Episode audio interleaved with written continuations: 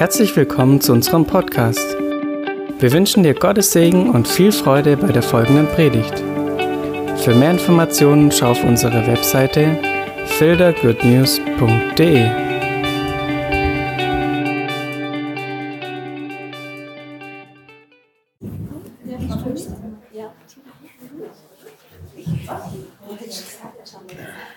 Ja, heute mal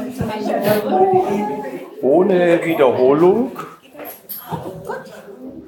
Wir hatten ja das letzte Mal einen äh, Lehrabend spezial zu einem Thema Älteste und dann auch noch eine Predigt am vorletzten Sonntag dazu. Da sage ich jetzt nichts. Wir machen einfach weiter in unserer Serie Kolosser 1, 12 bis 14. Wir wollen auch noch zu Ende kommen und ähm, ich lese ganz kurz nochmal den Text, äh, in dem er dem Vater Dank sagt, der uns tüchtig gemacht hat, teilzuhaben am Erbe der Heiligen im Licht. Er hat uns errettet aus der Herrschaft der Finsternis, hat uns versetzt in das Reich des Sohnes seines, seiner Liebe, in dem wir die Erlösung haben durch sein Blut, die Vergebung der Sünden. Und man kann nicht ermessen, was in diesen paar Zeilen steht. Das ist so anders als alles andere, dass es ganz anders ist als alles andere. Und äh, da werden wir heute jetzt ja noch ähm, darüber reden. Heute geht es um das Thema heilig. Ihr seht ja die Formulierung in Vers 12, da ist ja von dem Erbe der Heiligen im Licht die Rede. Das heißt, Erbe und heilig ist miteinander verknüpft, da kommen wir dann am Ende heute noch drauf. Äh, aber das ist schon interessant. Wir haben ja über das Erbe schon äh, ein paar Mal geredet. Heute ein Abend über das Thema heilig oder heilig sein. Und ähm, fangen wir einfach mal an mit der Fragestellung, was bedeutet heilig sein? Zunächst eine Vorbemerkung, heilig ist nur Gott. Das ist schon mal wichtig. Dein Hund ist nicht heilig, der deutsche Dackel ist nicht heilig und du bist nicht heilig. Das ist ganz wichtig. Also ohne Christus natürlich jetzt. Ja, der Mensch ohne Gott als gottloser Mensch, er ist nicht heilig. Heilig ist allein Gott. Und Jesus ist ja auch schon mal angesprochen worden, guter Meister. Und da sagt Jesus, was nennst du mich gut? Niemand ist gut als Gott allein. Und wenn es Mutter Teresa ist, gilt auch diese Aussage. Und wenn du es bist, dann gilt auch diese Aussage. Niemand ist gut als Gott allein. Ja, über, auf das Allein kommen wir heute noch. ähm, also heilig ist nur Gott. Dass Gott heilig ist, bedeutet einmal, dass er in seinem Wesen abgeschieden ist von uns Menschen beziehungsweise von der Sünde. Er ist getrennt von uns Menschen, getrennt von der Sünde. Er ist ganz anders. Und zwar in seinem Wesen. Sein Wesen ist total anders, als wir uns das vorstellen können. Obwohl es, ähm, sagen wir mal, vergleichbare Worte gibt, die das Wesen von Menschen und auch Gottes Wesen beschreiben mögen. Liebe zum Beispiel oder Treue. Gott ist treu, Menschen können treu sein. Mensch, Gott ist äh, Liebe und Menschen können auch ganz lieb sein und auch nett so muss man doch feststellen, dass die Liebe Gottes ganz anders ist als deine Liebe, dass die Treue Gottes ganz anders ist als deine Treue. Da ist ein radikaler Graben dazwischen. Heilig, heilig bedeutet abgesondert und getrennt von, ja. Also das ist ein ganz wichtiger Aspekt. Also vom Wort her und natürlich auch vom Gebrauch schon im Alten Testament. Zwei Aspekte sind also da drin enthalten. Einmal der Aspekt der Erscheidung oder der Trennung von Sünde und damit verbunden, dieses ein Aspekt, damit verbunden die Andersartigkeit in Gottes Wesen. Ja? Also es ist wichtig, das festzuhalten. Gott ist so unglaublich anders, so unglaublich rein, so unglaublich heilig, dass er abgeschieden ist und unzugänglich ist für uns Menschen. Also, es ist eine Beziehung, damit ist eine beziehungsmäßige Trennung gesagt, ja, also, dass Gott heilig ist, er ist getrennt hinsichtlich Sünde, Welt, Teufel, Finsternis und äh, auch die moralische Reinheit ist damit angesagt. Was bedeutet heilig? Dass Gott heilig ist, bedeutet noch ein zweites, nämlich, dass er uns heilig macht. Ja, also jetzt vielleicht mal ganz kurz einfach noch eine Besinnung. Gott ist komplett anders in seinem Wesen, rein, er ist Licht und ähm, kein Mensch kann vor ihm existieren, weil der Mensch Sünder ist und des Todes würdig ist nimmt Gott seinen Atem zurück, zerfällt die ganze Welt in einen Augenblick. Also alles hat seinen Bestand in Gott. Das, man muss sich das, also der Baum, den du im Garten gepflanzt hast, der existiert, weil Gott ihn existieren lässt, weil Gott ihn jetzt am Leben erhält. Er hat Bestand jetzt in Gott. Zieht sich Gott zurück, ist er nicht existent, fällt er zusammen. Die Himmel werden zusammengerollt. Und ähm, als unheilige Menschen haben wir keinerlei Zugang, keine, keinerlei Existenzfähigkeit vor Gott selbst. Aber dass Gott heilig ist, bedeutet, dass er auch im, im Neuen Testament, auch schon im Alten Testament, dass er heilig macht. Also er will nicht, dass du vor seiner Reinheit zerfällst wie Staub. Sondern er macht dich heilig. Jesaja 6, bekannte Stelle im Todesjahr, Vers 1 bis 7, Todesjahr des Königs Usia, sah ich, der Jesaja also, den Herrn sitzen auf einem hohen, erhabenen Thron und Säume erfüllten den Tempel. Seraphim standen über ihm, jeder von ihnen hatte sechs Flügel, mit zweien bedeckten sie ihr Angesicht. Mit zweien bedeckten sie ihre Füße, mit zweien flogen sie. Und einer rief dem anderen zu und sprach, Heilig, heilig, heilig ist der Herr der Herrscher. Die ganze Erde ist erfüllt von seiner Herrlichkeit. Und wenn es bei dir drunter und drüber geht, zu Hause, auf dem Balkon, in deiner Seele, in deinem Kopf, in deinen Gefühlen, in deinen Beziehungen, in denen du steckst, Sprich es aus, heilig, heilig, heilig. Die ganze Erde ist erfüllt. Das ist erfüllt von seiner Herrlichkeit. Und was du sprichst im Glauben, das geschieht. Und wir Christen haben gelernt, in diesen Situationen zu fragen, oh Gott, wo bist denn du? Hast du dich aus dem Staub gemacht? Ja, ein Gebet des Unglaubens hoch zwei. Und äh, die ganze Erde ist erfüllt von seiner Herrlichkeit. Da erbebten die Pfosten der Schwellen von der Stimme des Rufenden. Und das Haus wurde mit Rauch erfüllt. Also auch hier kein Problem mit Feinstaub, ganz nebenbei. Da sprach ich, wehe mir, ich vergehe, sagt Jesaja. Er hat's verstanden, was Heiligkeit Gottes bedeutet. Ich vergehe, heißt das. Denn ich bin ein Mann mit unreinen Lippen und wohne unter einem Volk, das unreine Lippen hat. Denn meine Augen haben den König, den Herrn der Heerscharen, der Engelscharen gesehen. Da flog einer der Seraphim zu mir und hielt eine glühende Kohle in seiner Hand, die er mit der Zange vom Altar genommen hatte. Und er berührte meinen Mund und sprach, siehe, dies hat deine Lippen berührt, deine Schuld ist von dir genommen, deine Sünde gesühnt. Heilig, heilig, heilig. Und die logische Konsequenz ist, wehe mir, ich vergehe. Aber Gott macht heilig, nimmt Schuld weg, macht rein. Und das bedeutet, dass du vor Gott sein kannst. Das ist die Grundlage der Gemeinschaft mit Gott. Also musst du heilig sein, um Gemeinschaft mit Gott zu haben.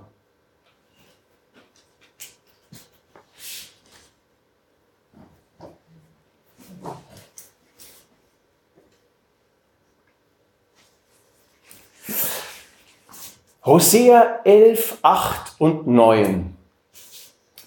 wie könnte ich dich dahingeben, Ephraim? Wie könnte ich dich preisgeben, Israel? Wie könnte ich dich behandeln wie Adama und wie Zeboim? Mein Herz, sagt Gott, sträubt sich dagegen, mein ganzes Mitleid ist erregt.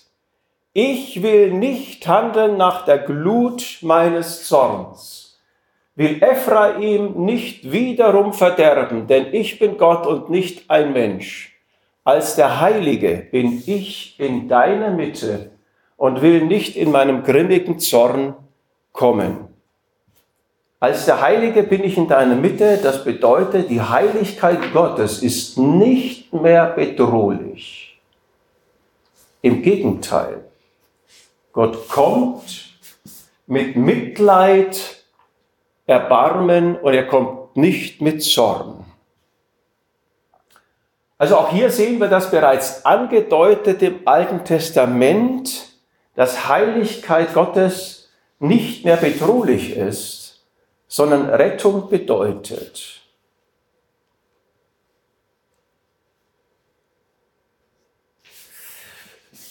Gottes Heiligkeit ist also in, durch Jesus dann im Neuen Testament keine Bedrohung mehr gekommen, weil er ist ja die Grundlage für Sündenvergebung.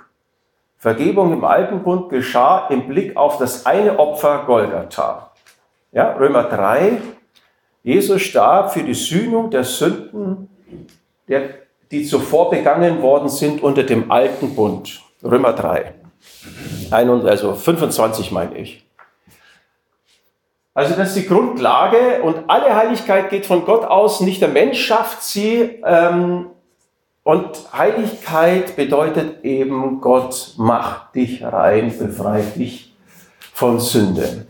Und somit ist ja der Zusammenhang von Gnade und Heiligkeit ja schon gegeben. Man, er ist natürlich auch in Hosea 11 schon angedeutet, das ganze Mitleid, mein Herz sträubt sich und so weiter. Barmherzigkeit Gottes steht im Zusammenhang mit der Heiligkeit, ja umarmen sich geradezu. Die Gnade Gottes schafft Heiligkeit beim Menschen. Und wenn du in deiner Gebetszeit zu Gott sagst, heilig bist du,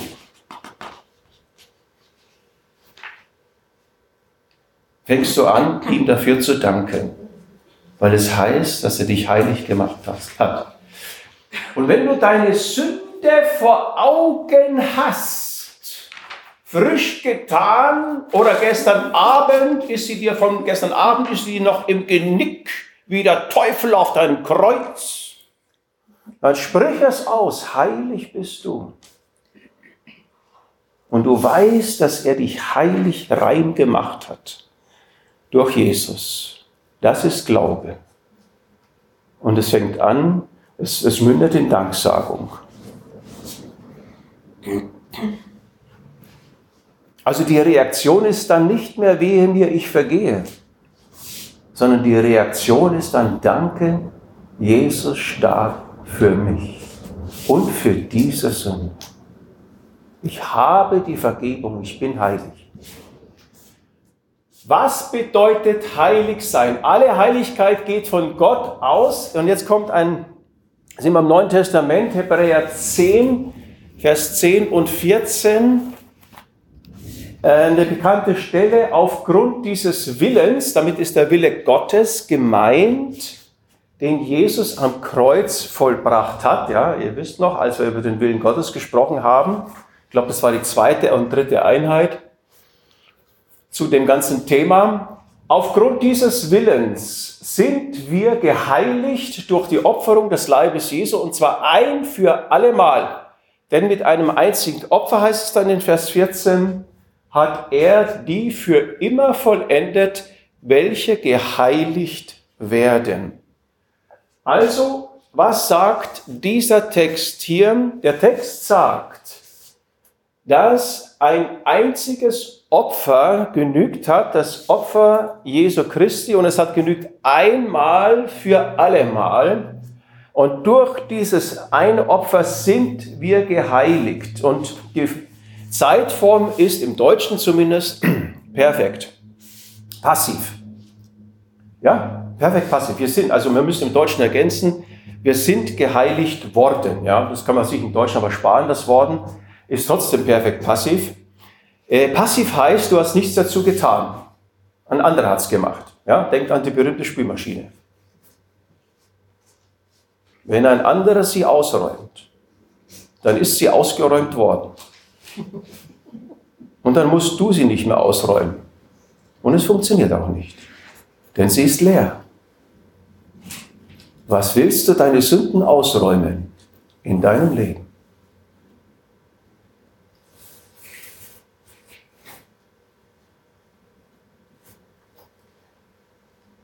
Was willst du deine Sünden ausräumen in deinem Leben? Ein anderer hat sie ausgeräumt.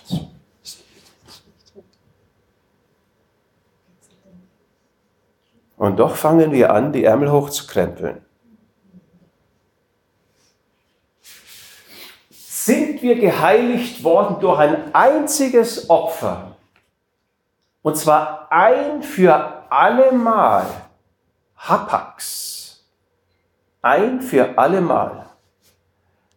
Einmal und das gilt für immer. Das einmal war Vergangenheit und das immer ist jetzt und morgen.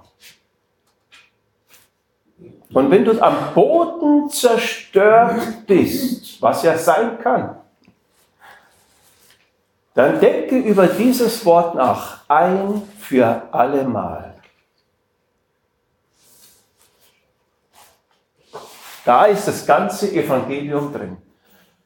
Also noch einmal, mit einem einzigen Opfer hat er für immer vollendet. Das ist es nochmal gesagt, für immer. Und was vollendet ist, dazu kannst du nichts mehr beitragen. Ja? Was fertig ist, kannst du nicht mehr fertiger machen. Was vollendet und vollkommen ist, kannst du nicht mehr vollkommen machen. Also die Logik ist ganz primitiv. Und doch verstehen wir sie manchmal nicht. Da kommt plötzlich ein religiöser Reflex in unser Hirn und dann in unser Herz hinein. Ja, ihr versteht, wovon ich spreche. Jeder von uns kennt das, ich einschließlich. Ein für allemal, für immer, vollendet. Vollendet heißt fertig. Da kannst du nichts mehr hinzufügen. Wenn das Glas voll ist, ist es voll. Was willst du noch was reingießen?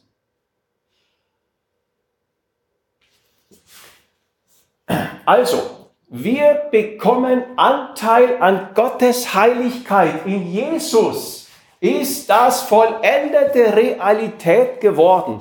Wir sind geheiligt. Punkt. Und wenn du gesündigt hast, und das hast du heute, und ähm, dir ist deine Sünde nicht egal, kannst du sagen, ja, ich bin geheiligt. Jesus starb dafür. Ich bin rein. deswegen kann ich vor sein Angesicht treten. Wir sind geheiligt heißt, bedeutet, wir sind abgesondert für Gott, getrennt von allem Gewöhnlichen, allem Sündhaften. Wir sind auf der Seite Gottes. Wir sind Gottes Eigentum, bedeutet es. Und da ja heilig ja auch ein Wesensunterschied ist, oder ein, ein, ja, ein, ein Wesenunterschied ähm, beschreibt, sind wir rein, makellos, und eben nicht sündhaft. Das bedeutet, dass du heilig bist. Du bist getrennt von der Sünde. Und dann bist du auf der Seite Gottes. Und was ist, wenn du getrennt von der Sünde bist? Wo ist die Sünde? Wo ist die Sünde? Ist sie in deinem Leben oder wo ist sie? Nein. Ganz woanders. JWD, sagt der Berliner, ganz weit draußen, ähm, in den Tiefen des Meeres, auf Golgatha. Das musst du dir auf der Zunge zergehen lassen. Du weißt, dass du sündig, du hast bestimmte Sünden in deinem Leben, du kennst sie, niemand kennt sie besser als du. Na, der Herr vielleicht noch. Kennt er, kennt er sie besser als du? Da schüttelt jemand mit dem Kopf, jawohl. Also nicht nicken, nicken wäre ja von oben nach unten. Das heißt ja ja, das habe ich meinen Enkelkindern beigebracht. Und schütteln heißt nein. Also von links nach rechts und rechts nach links. Schütteln. Nein. Nein, genau, du hast völlig recht, wenn du Nein sagst. Denn ich will ihrer Sünden nimmermehr gedenken. Das ist der neue Bund. Und das heißt, dass du heilig bist.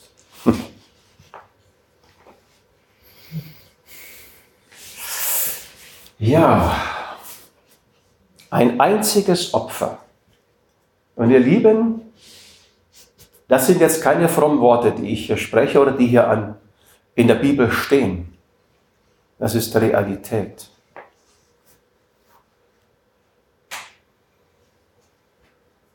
Kann sein, dass du dir schon den Kopf zermarrt hast. Wie kann das sein? Mein Leben sieht doch ganz anders aus. Die Frage ist nur, ob du dein niedriges Leben hebst auf dieses Niveau oder ob du da unten bleibst und sagst, okay, das wird ja für den Himmel gelten.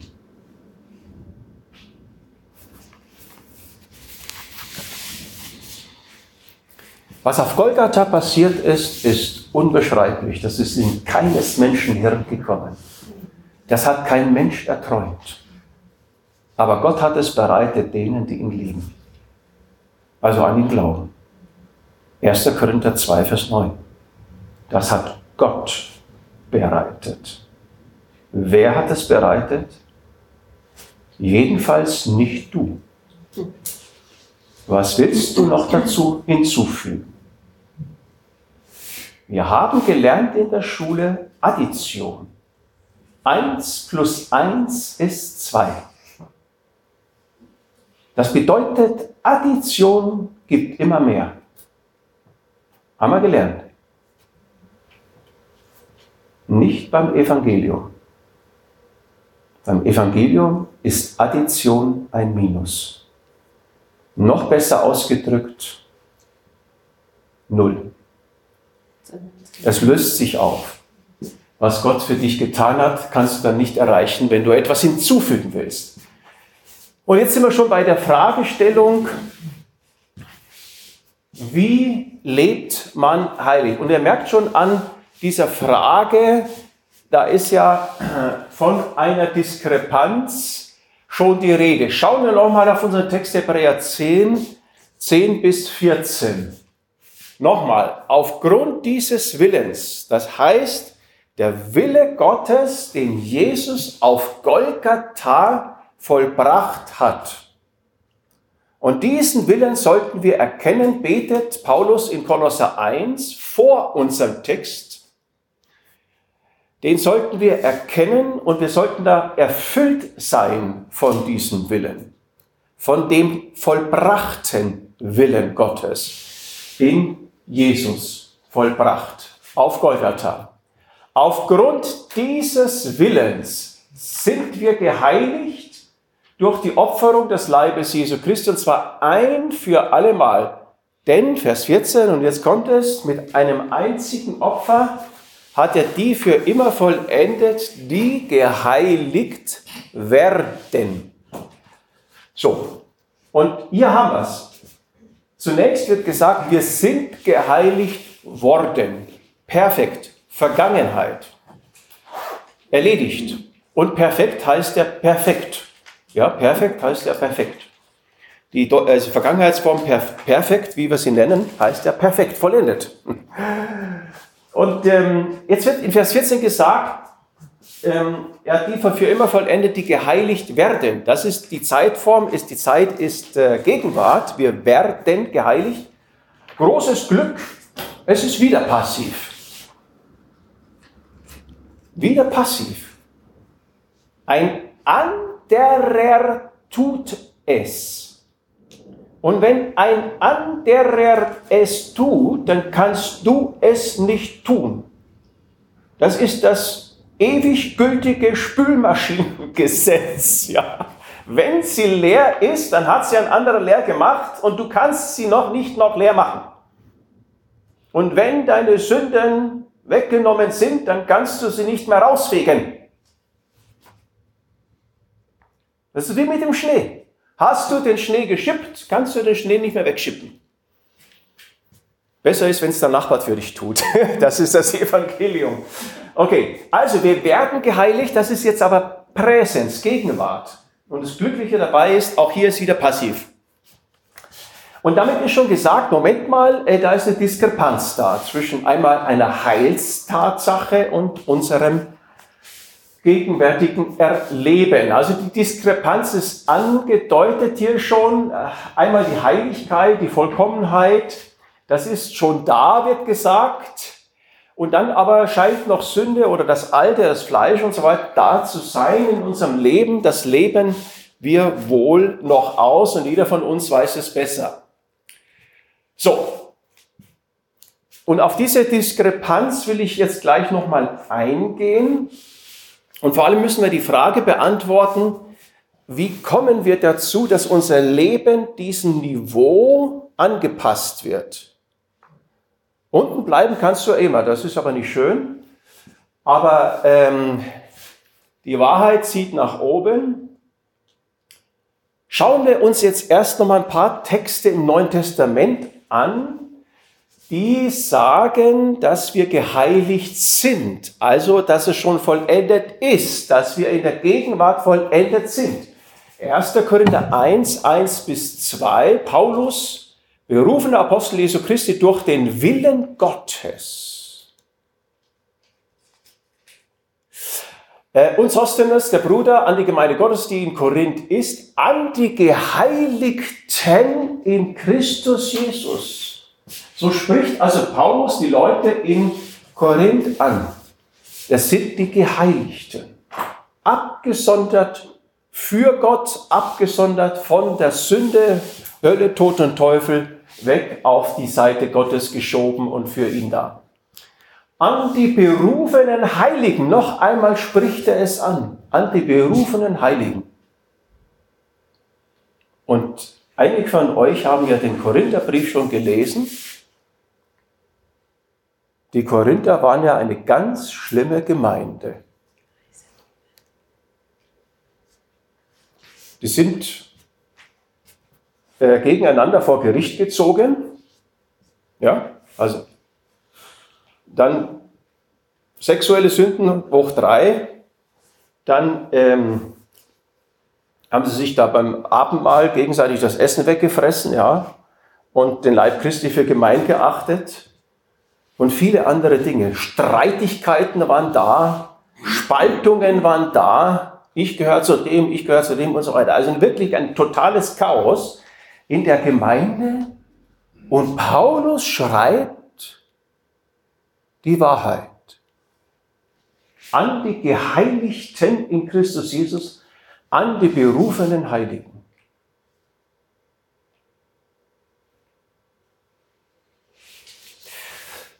Hebräer 1, Vers 3, dieser, also Jesus, ist die Ausstrahlung seiner Herrlichkeit und der Ausdruck seines Wesens und trägt alle Dinge durch das Wort seiner Kraft. Das ist genau das, was ich vorhin angedeutet habe. Alle Dinge trägt, sind getragen durch das Wort Gottes. Durch das gesprochene Wort. Er trägt alle Dinge durch das Wort Rema seiner Kraft.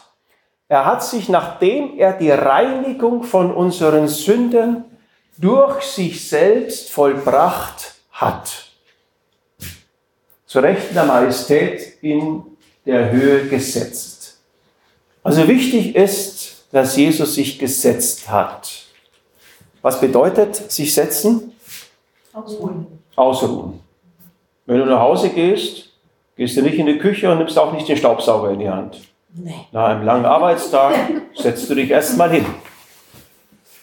Du denkst nicht an Frühjahrsputz und ansonsten auch nichts sonst Böses. Hat eine Wärmflasche. Ja, genau, an die Wärmflasche, nette Musik hören, vielleicht einen Kaffee oder auch ein Glas Wein oder was auch immer. Also setzen heißt ruhen. Jesus ruht tatsächlich und er tut nichts mehr. Und warum tut er nichts mehr? Er hat vollbracht. wenn es vollendet ist, muss doch nichts mehr hinzugefügt werden. Und wenn es nichts mehr zu tun gibt, dann kannst du dich ausruhen. Und ich rate dir angesichts deiner Sünde, ruhe dich aus, denn es ist vollbracht.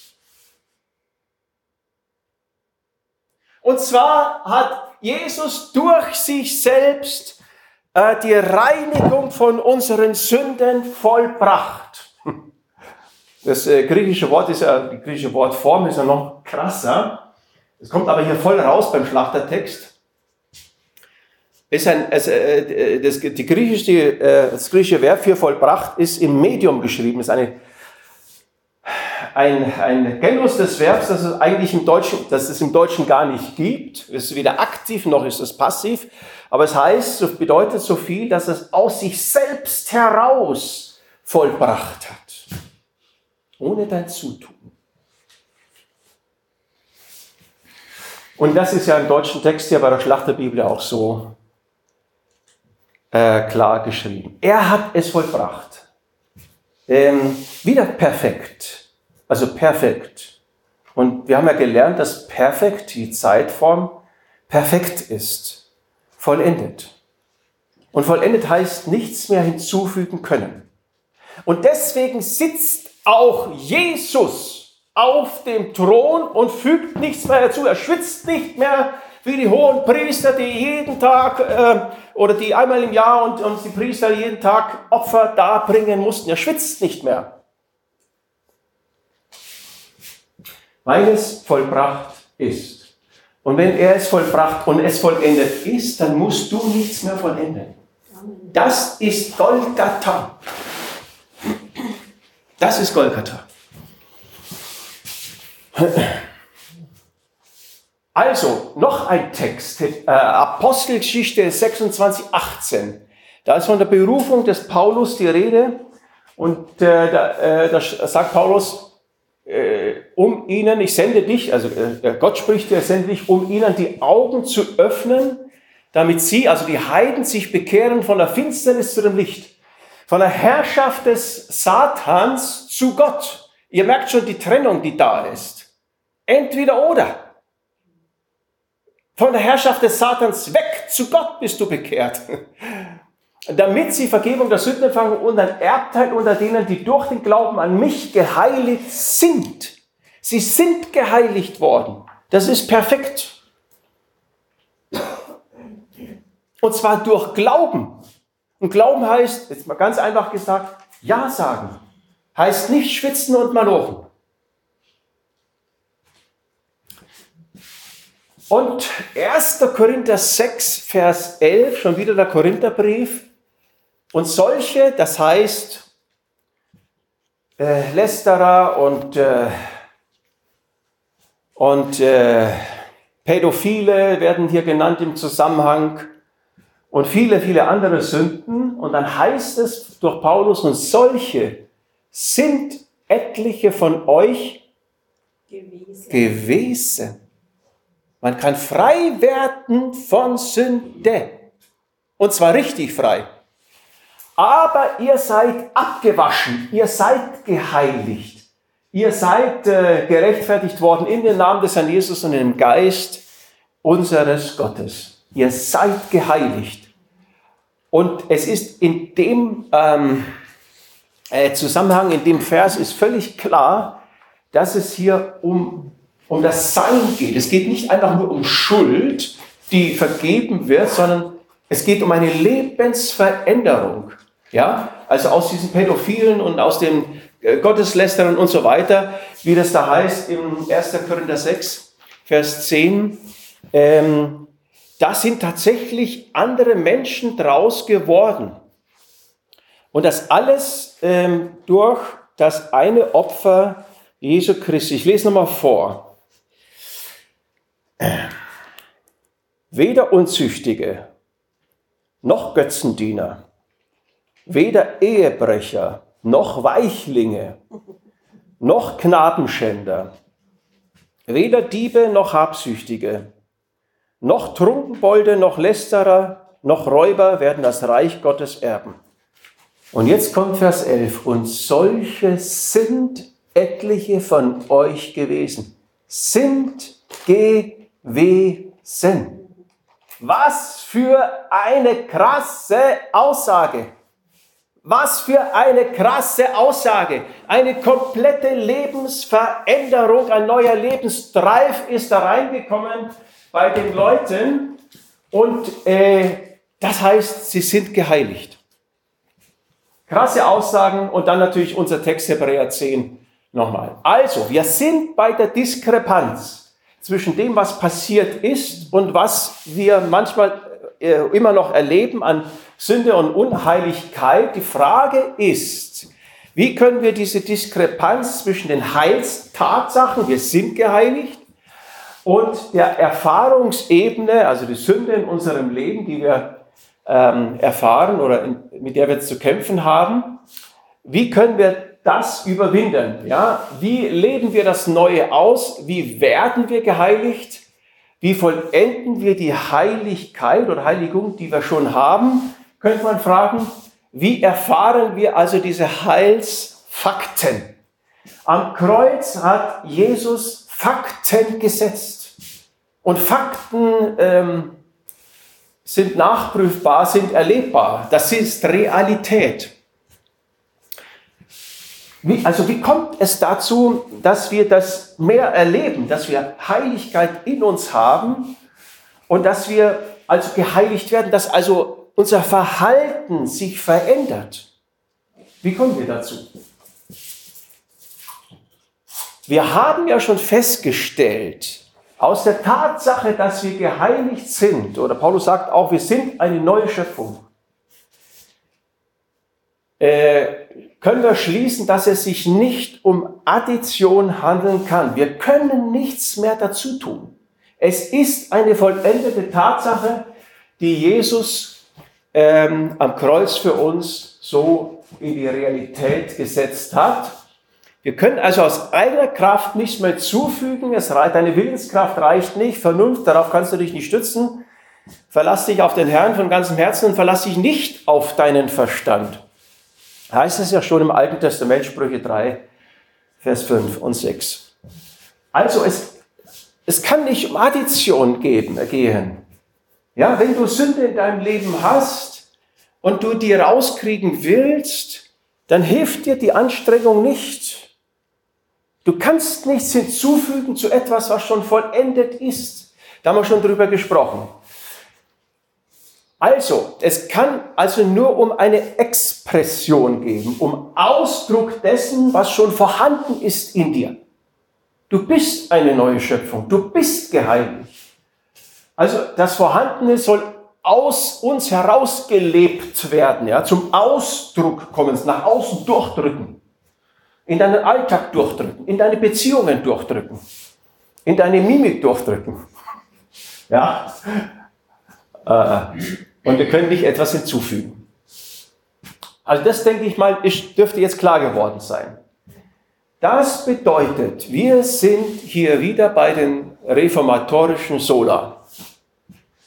Also Sola Gratia allein aus Gnade. Es ist etwas, was uns geschenkt worden ist. Und ein Geschenk ist ein Geschenk. So wie das Erbe uns zugefallen ist ohne unser Zutun. Sola fide allein aus Glauben. Also nicht durch Schwitzen, Machen und Malochen, sondern Ja sagen zu dem, was passiert ist.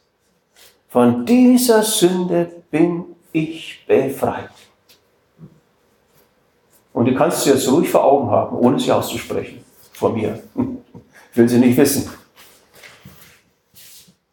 Allein aus Glauben und allein Christus, ja, er hat vollbracht. Das, sind die, die, das ist das dreifache Sola der Reformation, das Luther entdeckt hat. Ist ja, ist ja nicht seine Weisheit, sondern er hat es aus der Schrift entdeckt. Ähm, das bedeutet, Du wirst geheiligt dadurch, dass du das glaubst.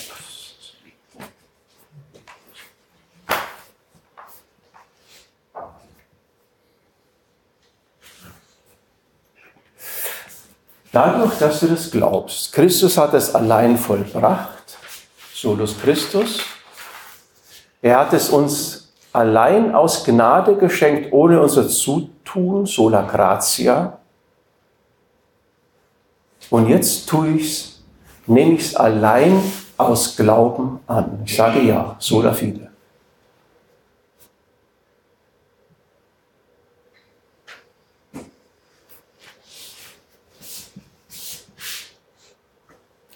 Und das ist für uns ungewöhnlich.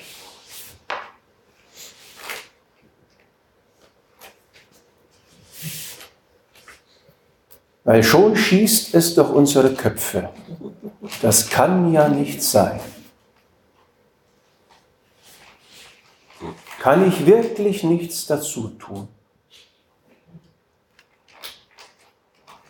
Kann es sein, dass mein mich zusammenreißen nicht, nicht hilft. Meine Willenskraft. Habe ich doch oft genug gehört, ich muss nur richtig wollen. Dabei steht schon in der Bibel, was ich nicht will, das tue ich und was ich will, das Gute, das ich will, das tue ich nicht. Also der Wille kann es auch da nicht sein. Römer 7. Allein aus Glauben. Allein aus Glauben. Wenn es ein Geschenk ist, kann ich es lediglich dankend entgegennehmen. Das Geschenk ist vollendet. Ich kann zu einem Geschenk nichts hinzufügen. Ein anderer hat es gemacht und geschenkt. Also allein aus Glauben. Kann das wirklich sein?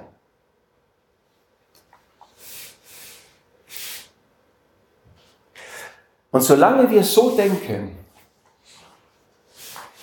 glauben wir das nicht. Also ich will jetzt keinen verurteilen. Ich kenne das ja auch von mir.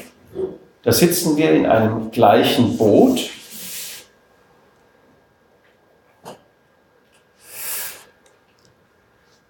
Aber solange wir so denken, ist klar, dass andere Gedanken mächtig sind in uns, die Zweifel. Aber die Wahrheit macht frei.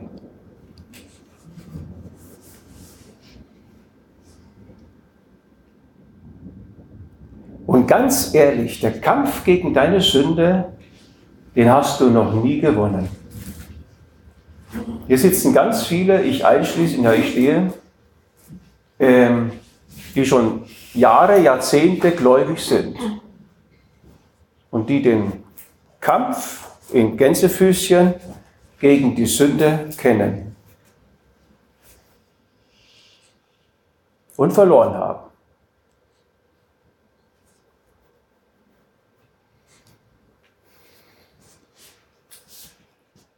Ja, das liegt daran, dass wir Golgatha an manchen Punkten für uns nicht ergriffen haben.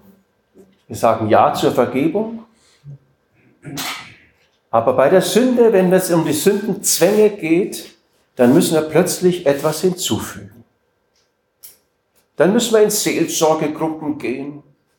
Dann müssen wir zum Beichtvater gehen. Dann bekennen wir unsere Sünden morgens, dann bekennen wir unsere Sünden mittags, dann bekennen wir unsere Sünden abends und hoffentlich kommt Jesus wieder, wenn ich eine Sekunde vorher alle meine Sünden gebeichtet habe, damit sie alle vergeben sind. Ihr versteht den Irrsinn. Das war der Hintergrund. Dass Luther das Sola Gratia, das Sola Fide und das Solus Christus entdeckt hat der zigmal eine Generalbeichte abgelegt über sein ganzes Leben vor Leuten. Zigmal eine Generalbeichte. Alle bewussten Sünden beim Namen genannt und ausgesprochen. aus Angst vor Gott, dem Richter. Weil die Gerechtigkeit sein Feind war und die Heiligkeit Gottes sein Feind war. Und irgendwann hat er kapiert, Gott hat mich heilig gemacht und gerecht gemacht. Heiligkeit und Gerechtigkeit sind keine Feinde und keine Bedrohung mehr, weil es ein Opfer gab. Eins für alles. Okay, wie lebt man heilig? Ja.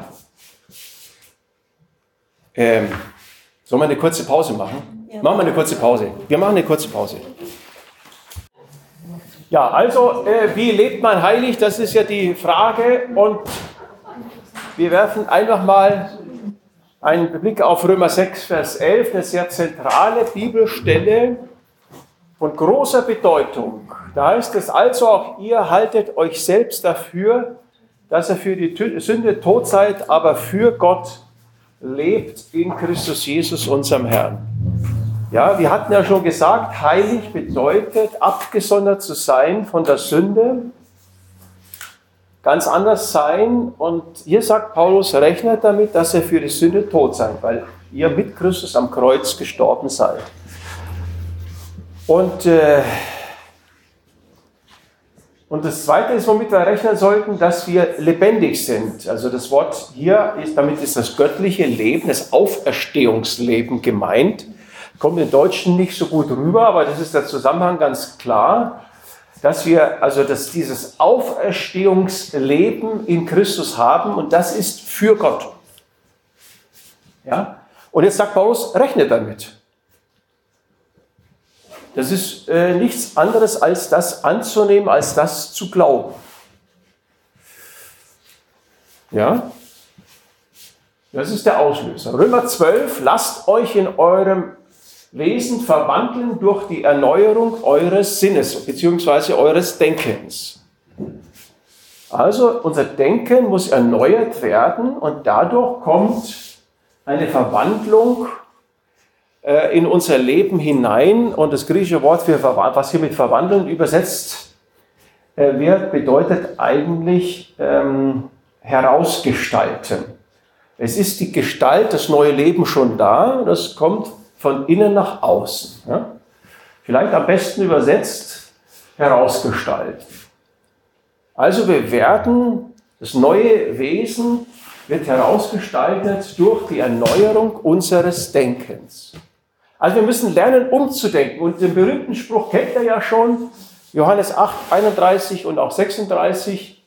Wenn ihr in meinem Wort bleibt, seid ihr wahrhaftig mein Jünger und ihr werdet die Wahrheit erkennen und die Wahrheit wird euch frei machen. Und dann heißt es später, wenn euch der Sohn frei macht, so seid ihr wirklich frei. Und es geht hier um Sünde. Um Sünde, die getan wird. Also nicht einfach um Schuld oder so, sondern um Sünde, die getan wird. Und Jesus macht von Sünde, die getan wird, frei, sodass sie nicht mehr getan wird. Und das geschieht durch die Wahrheit. Und die Wahrheit erkennen wir, indem wir das Wort Gottes lesen. Und es ist das Wort von der Gnade Gottes, nicht das Gesetz. Ganz wichtig, der Unterschied. Viele Christen lesen die Bibel als ein Gesetz, als eine Gebrauchsanweisung, als ein Auftragsbuch, als ein Buch, wo der Wille Gottes für mein Leben drinsteht, in dem Sinne, was Gott von mir fordert. Und äh, anstatt in der Bibel das Kreuz zu entdecken, Golgatha, was Jesus getan hat, den vollbrachten Willen Gottes zu entdecken für ein selbst und von da aus die ganze Bibel zu lesen. Und diese Wahrheit, die da entdeckt wird auf Golgatha, die macht tatsächlich frei. Und frei heißt, Sie ändert unser Verhalten. Das Verhalten ändert sich. Solche sind etliche von euch gewesen. 1. Korinther 6, Vers 11. Gut, eine knappe Zusammenfassung. Heilig heißt also getrennt von Sünde, abgesondert für Gott. Ist auch damit eine moralische Andersartigkeit gemeint. Heilig dass Gott heilig ist und heilig uns Gott macht uns heilig. Das heißt, in Christus sind wir geheiligt. Das ist eine Tatsache des Kreuzes. Heiligung ist geschehen am Kreuz von Golgatha. Und zwar deine Heiligung. Das ist das Evangelium. Und wie leben wir das Ganze aus? Wie wird es für uns zur erfahrenen Wirklichkeit? Allein aus Gnade, es ist ein Geschenk ohne unser Zutun. Allein aus Glauben, wir sagen Ja dazu und wir sagen Ja, das gehört mir. Und Christus allein hat es vollbracht, also ohne unser Zutun. So, das sind zumal die drei Pfeiler, die wir bis jetzt hatten. Und es kommt noch ein letzter Pfeiler, ein weiterer Aspekt der Heiligkeit. Heiligkeit heißt abgesondert für Gott und bestimmt zu seiner Ehre, zu seinem Dienst. Das ist die Zielangabe. Heiligkeit hat ein Ziel. Heiligkeit ist, heißt ja auf der Seite Gottes stehen, für ihn da sein, äh, zu seiner Ehre da sein. Heilig den Herrn. Schauen wir uns nochmal Römer 6, 11 an. Rechnet damit, haltet euch dafür, dass ihr für die Sünde tot seid, aber für Gott lebt in Christus Jesus. Also neues göttliches Auferstehungsleben habt für Gott. Das ewige Leben, das wir in uns tragen, ist immer auf Gott hin ausgerichtet, auf die Beziehung zu ihm und zu seiner Ehre, zu seiner Würdigung. Der ganze Mensch ist eigentlich auf Gott hin angerichtet, er hat sich ja dummerweise von Gott gelöst. So kann er aber nicht existieren. Und das neue Leben ist ein Leben in der Gemeinschaft mit Gott für ihn. Ja, also auch das ist ähm, hier schon in Römer 6 eindeutig ähm, gesagt. Und das bedeutet, wie kommt es, nochmal zurück, wie kommt es dazu, dass wir zu seiner Ehre, äh, zu seinem Lob äh, leben, dass wir durch unsere ganze Existenz ihm dienen. Ja, heilig heißt er bestimmt für den Dienst für Gott, den Opferdienst, den Lobopferdienst, ähm, die Ehre Gott geben. Das ist der priesterliche Dienst. Der ist mit Heiligkeit, bei Heiligkeit mit drinnen. Lesen wir Epheser 1, 3 bis 6. Gepriesen sei der Gott und Vater unseres Herrn Jesus Christus, der uns gesegnet hat mit jedem geistlichen Segen in den himmlischen Regionen in Christus. Wie er uns in ihm, also in Jesus, auserwählt hat vor Grundlegung der Welt, damit wir heilig und tadellos vor ihm seien in Liebe. Er hat uns vorherbestimmt zur Sohnschaft für sich selbst durch Jesus Christus, nach dem Wohlgefallen seines Willens, zum Lob der Herrlichkeit seiner Gnade, mit der er uns begnadigt hat in dem Geliebten. Und ihr seht schon, dieses heilig und tadellos vor ihm sein und die Erwählung und Vorherbestimmung das hängt miteinander zusammen. Es ist eine Bestimmung zum Lob seiner Herrlichkeit. Wie wird Gott gelobt durch unsere Existenz? Indem wir begnadigt und begnadet sind in den Geliebten. Indem wir die Gnade Gottes, also all das, was Jesus am Kreuz für uns erworben hat, annehmen, das uns freisetzt und so wird unsere ganze Existenz zum Lob Gottes sein. Das heißt, an uns wird Gottes Reichtum, Gottes Liebe, Gottes Güte sichtbar werden. Heilig sein bedeutet eben auch, Gott mit seiner ganzen Existenz zu dienen. Und das ist nicht etwas, was wir aus uns selbst heraus tun, sondern Gott füllt uns sozusagen durch seine Gnade, stattet uns mit seiner Gnade aus. Wir sind begnadigt und wir sind begnadet. mit seinen Gütern, mit Frieden, mit Freude, mit Freiheit, mit Kraft, mit Güte, mit Liebe bestückt. Und so werden wir andere Menschen und unsere ganze Existenz reicht zum Lob Gottes. Das heißt, an uns, an unserer anderen Lebensweise wird Gott gelobt. Und so dienen wir ihm. So dienen wir ihm. Also das, das Thema hatten wir schon mal, das war mal äh, ein ganz großes Thema, glaube ich, letztes Jahr irgendwann. Nochmal, dadurch, dass Gott uns ausstattet, er hat uns erwählt, heilig und tadellos vor ihm zu sein und hat uns bestimmt äh, zum Lob der Herrlichkeit seiner Gnade. Also all das, was er in Jesus am Kreuz getan hat, soll uns erfüllen, soll unser Leben prägen und so wird ein, unser Leben ein Fanal sein für Gottes Wesen.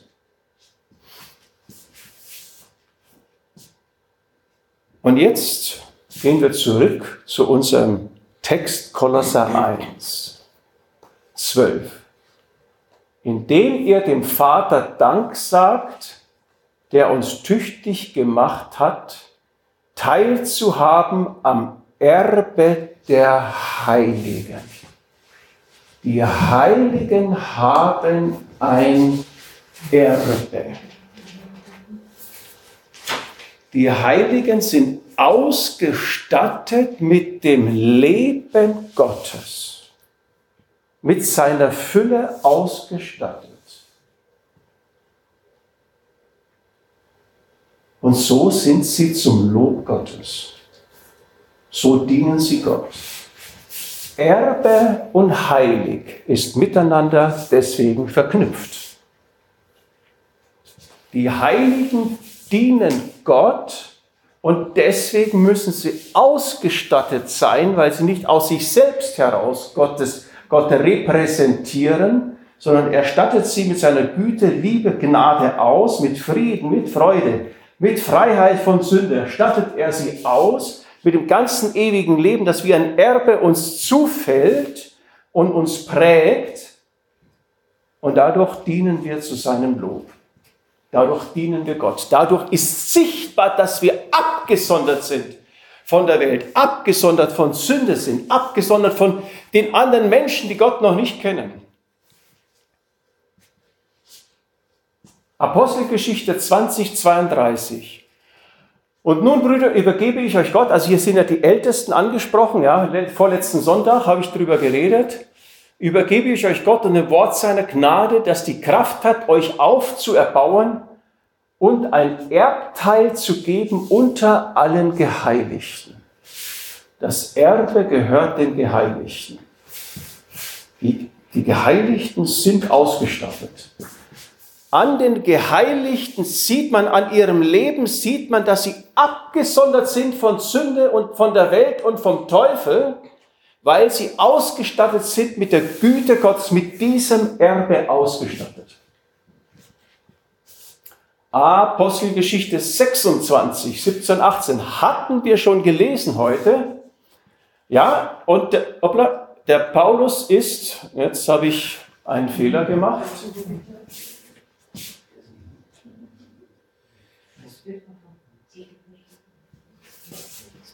Das ist die falsche Folie.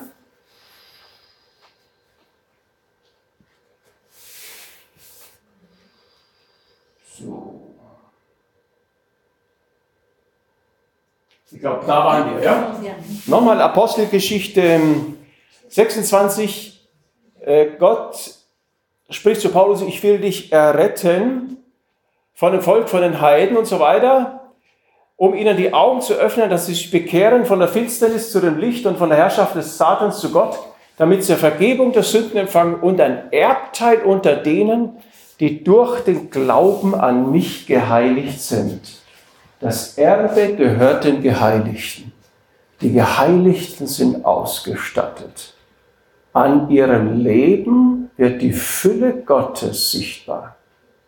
Sie sind ganz anders als die anderen, weil Gott sie gefüllt hat mit Freiheit von Sünde, mit Liebe, mit seiner Nähe, mit Friede, mit Freuden, mit Güte, mit Barmherzigkeit, mit Versorgung, mit Sieg über den Teufel und so weiter. Er hat sie gefüllt und so sind die Heiligen abgesondert, ganz anders in ihrem Leben als die anderen.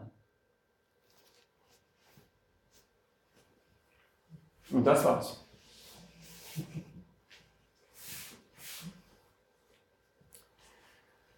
Also, was heißt, dass wir heilig sind? Heilig sein heißt, Gott hat die Reinigung von unseren Sünden vollbracht. Er hat uns von der Sünde getrennt.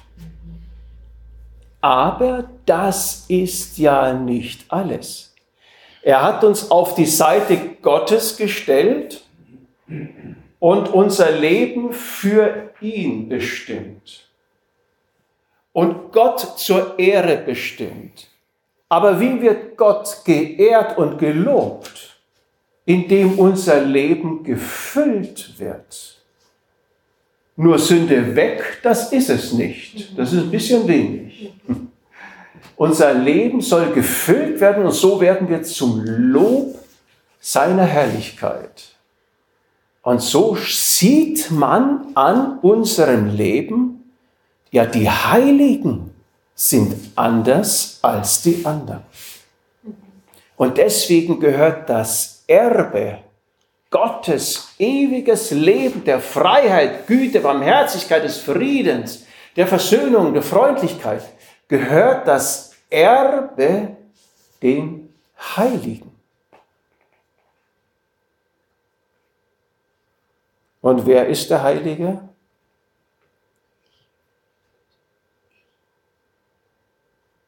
Jesus. Ja, du. Ich? Du bist heilig. Wir sind heilig.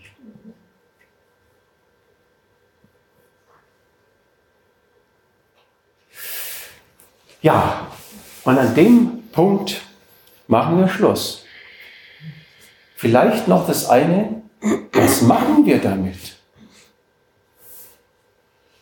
Es gibt nur eine Reaktion, eine Möglichkeit, damit umzugehen. Dazu Ja zu sagen.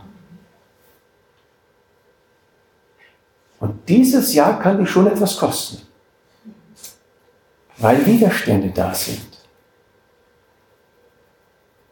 Ihr wisst, wovon ich rede. Ja, ja, ganz selber machen, aber, aber das ist der Kampf des Glaubens. Der Kampf des Glaubens ist nicht gegen den Teufel, der ist längst erledigt.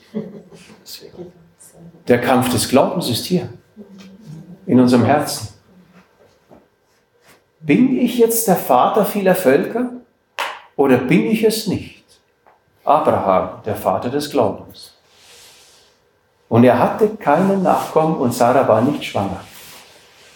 Und er musste sich Abraham nennen. Er musste dazu Ja sagen, ich bin es.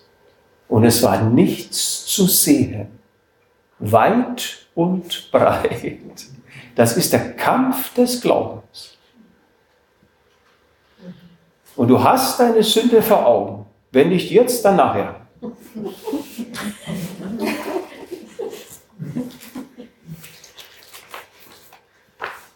Und du kannst zu Gott sagen, Danke Gott. Jesus hat das am Kreuz erledigt. Und das erste Mal kommst du dir ganz komisch vor. Und das zweite Mal kommst du dir noch komischer vor. Und das dritte Mal kommst du dir nur noch komisch vor. Aber das vierte Mal kommst du dir weniger komisch vor. Und irgendwann kommst du dir gar nicht mehr komisch vor, weil du weißt, dass Jesus das erledigt hat. Und deine Lieblosigkeit anderen Menschen gegenüber,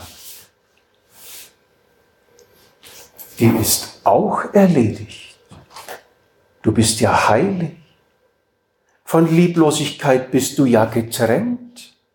Bist auf der Seite Gottes, hast sein Leben, bist ausgestattet. Das ist in dir. Und du fängst an dazu Ja zu sagen. Und du warst wieder lieblos zu deinem Arbeitskollegen. Und dann sagst du im Stillen zu dir selbst und zu, vor allem zum Herrn, danke, dass deine Liebe in mir ist. Und du kommst dir komisch vor. Beim nächsten Mal sagst du es wieder. Du kommst dir noch komischer und seltsam vor. Aber du sagst Danke, dass die Liebe Gottes ausgegossen ist in unsere, in mein Herz durch den Heiligen Geist. Ausgegossen ist. Es ist vollbracht.